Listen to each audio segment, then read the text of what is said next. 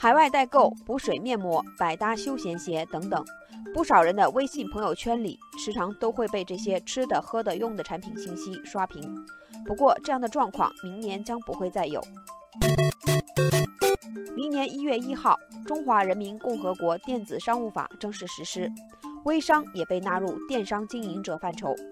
不仅如此，近日，国家市场监督管理总局印发了关于做好电子商务经营者登记工作的意见，其中指出。为进一步深化商事制度改革，包括微商在内的电子商务经营者应当依法办理市场主体登记。这意味着，此前一直野蛮生长的微商有望得到监管与规范。看到这个消息，网友橙黄橘绿叫好。他说：“铺天盖地的推销信息要消停了，朋友圈终于可以安静点了。”据了解，目前的微商群体大部分都是网购达人，他们通过组建自己的销售群，在微信中销售各种商品。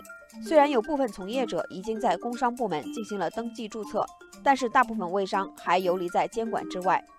网友青花瓷说：“微商和代购经营门槛非常低，没有规范的准入规则。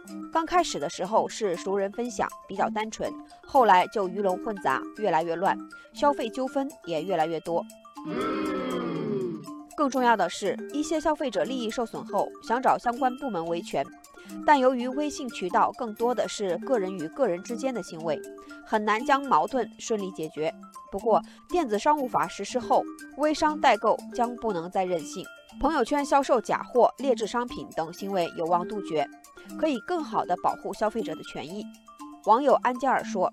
以前消费者能否享受售后维权服务，很大程度上凭的是微商的良心。现在终于有法可依了。网友玫瑰提醒说，还是要最大程度保留诸如聊天记录、消费记录等证据，这样才能更好的保护自己的合法权益。